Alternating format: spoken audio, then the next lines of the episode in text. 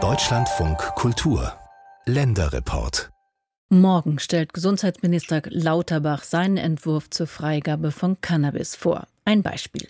Gemeinsam Cannabis anbauen und an Vereinsmitglieder ausgeben, kontrolliert ohne Profit. Das ist die Idee hinter den Cannabis Social Clubs. Diese Clubs mit maximal 500 Mitgliedern sind aktuell der wichtigste Eckpfeiler bei der geplanten Cannabis-Legalisierung der Bundesregierung. In Berlin hat sich schon vor einigen Wochen der erste Cannabis Social Club der Hauptstadt gegründet.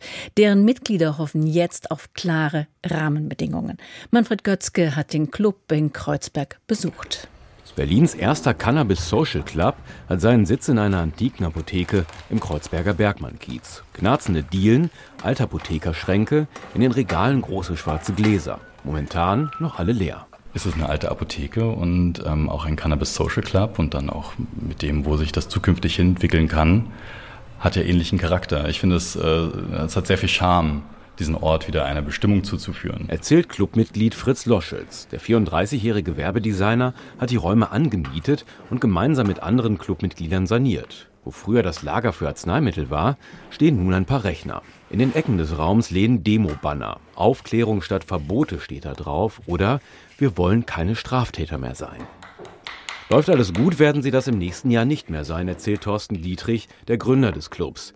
Er setzt sich schon seit mehr als 30 Jahren für die Legalisierung von Cannabis ein. Also wir schaffen jetzt erstmal wirklich die formaljuristischen Strukturen, gründen die Vereine, so wie Herr Lauterbach möchte, gucken nach Anbietern, die uns große noch ein großes Team aufbauen können und nach Räumlichkeiten, wo man sie dann noch einbauen könnte, dementsprechend und versuchen bis zum nächsten Frühjahr startklar zu sein. Dietrich, Loschels und Clubmitglied Nove lehnen auf einem großen antiken Tisch in der Mitte des Raums. Darauf Süßigkeiten, Tabak, eine metallene Grasdose. Bald dürfen sie es ganz legal selbst anbauen und an ihre Mitglieder ausgeben. Die Idee Cannabis Social Club ist schon, naja, fast 20 Jahre alt und kommt eigentlich aus Spanien bzw. Belgien ursprünglich und bedeutet eigentlich nichts weiter, dass sie Menschen unkommerziell zusammentun und ja, eigentlich Cannabis anbauen und abgeben. Wie genau in welcher Form, weiß er allerdings noch nicht. Es gebe noch so viele Unklarheiten, erzählt der 50-Jährige. Wir sehen den Willen der Politik, dass sie sich wirklich bewegen wollen. Aber sind so viele Ressorts daran beteiligt an dieser Entscheidung. Das Justizministerium, das Gesundheitsministerium, das Innenministerium. Alle wollen was mitsprechen und alles unter einen Hut zu kriegen.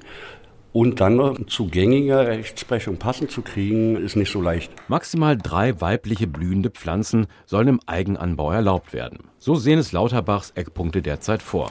Die Cannabis Social Clubs mit maximal 500 Mitgliedern dürfen gemeinschaftlich Cannabis anbauen und dann ausschließlich an Mitglieder für den Eigenkonsum abgeben. Damit soll langfristig der Schwarzmarkt ausgetrocknet werden. Den Schwarzmarkt eintrocknen, das funktioniert so nicht erst wenn der, die Abgabe von Cannabis so barrierefrei ist, wie das halt ähnlich bei, wie bei Alkohol ist. Loschitz lässt den Blick durch den Raum schweifen, zeigt auf die Schreibtische mit den Laptops drauf. Am liebsten würden sie das alles bald durch Sofas und gemütliche Sessel ersetzen. Wer sein Gras im Club holt, sollte es auch im Club konsumieren dürfen, finden sie. Doch ob und in welcher Form das am Ende erlaubt sein wird, noch unklar. Es wird hier was passieren, aber wir schauen mal. Weil, und das spiegelt ja wieder, in welcher Situation wir uns befinden, Unsicherheit. Man kann Dinge auch überdramatisieren. Und das ist natürlich in der Politik und in Deutschland ganz besonders. Es ist einfacher, Gesetze zu machen, als bestehende Gesetze wieder zurückzurollen. Natürlich würden sie das Gras irgendwann gerne in den großen, dunklen Apothekengläsern lagern. Wie in einem Teeladen, erzählt Fritz Loschels. Das ist ja nur so meine kleine romantisierte Vorstellung davon. Aktuell wäre das dann eher, es gibt einen großen Safe. Hm. es, gibt eine, es gibt eine neutrale Verpackung. Und Personen werden durch eine Schleuse mit digitalen Zugangssystemen hier reinkommen, vorher nochmal die Personalien überprüft und dann werden die in einem unauffälligen schwarzen Beutel, dann ist wahrscheinlich ihr Cannabis erhalten. Trotz aller Unwägbarkeiten sind sie hier froh darüber, dass sie bald loslegen können. Denn so wie Cannabis jetzt in Deutschland gekauft und konsumiert wird, kann es nicht weitergehen, findet Loschels. Gras, das Konsumenten bei Straßendealern kaufen, ist häufig verunreinigt, mit synthetischen Cannabinoiden versetzt. Ich habe zwei Freunde, Schulfreunde, die haben beide Psychosen bekommen durch dieses Schwarzmarktgras, durch diese künstlichen Cannabinoide. Zwei Selbstmordversuche hinter sich. Das sind schreckliche Beispiele und deswegen setze ich mich hier auch dafür ein und will, dass es Aufklärungsveranstaltungen gibt. Das alles würde aufhören, erzählt Loschitz. Das Cannabis aus dem Club wollen sie im Labor auf den THC-Gehalt prüfen lassen, wie in einer Apotheke. Das ist ja die verantwortungsvolle Aufgabe, der wir uns stellen. Das würde man freiwillig sowieso tun. Aber wenn es irgendwo in einem Gesetz drinstehen würde, wäre es ja noch besser. Auch sonst habe die Legalisierung in Form der Cannabis-Clubs nur positive Folgen für die Gesundheit der Konsumenten. Schließlich würden sie hier in den Clubräumen ja mitbekommen, wenn Mitglieder zu viel konsumieren. Dass man auch regulieren kann, dass man auch mal gucken kann, okay, wie geht's den Mitgliedern? Passiert da was?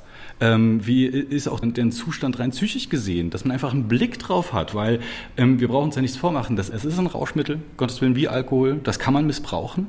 Das kann man im falschen Mindset, kann man das auch wirklich in den falschen Hals kriegen. Genau, es ist nämlich wesentlich einfacher, in dieser ganzen Konstellation jemand zu sagen, hey, pass auf, wir beobachten da was, komm, wir nehmen dich an die Hand, ähm, schauen wir doch mal, vielleicht finden wir einen Psychologen für dich. Einfach mal drüber reden. Was Dietrich und seine Mitstreiter hier in Kreuzberg planen, wollen sie in ganz Berlin umsetzen. 22 Ableger soll es geben, mit jeweils eigenen Vereinsräumen und Vereinsvorständen. Wir gehen in die Fläche, wir sammeln die Mitglieder ein. Wir wollen mindestens 11.500 Mitglieder und 23 Clubs im Jahresende haben.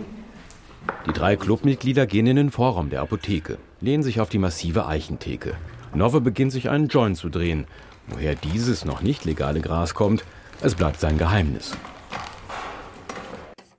Freigabe, ein Berliner Cannabis Social Club plant für die Legalisierung.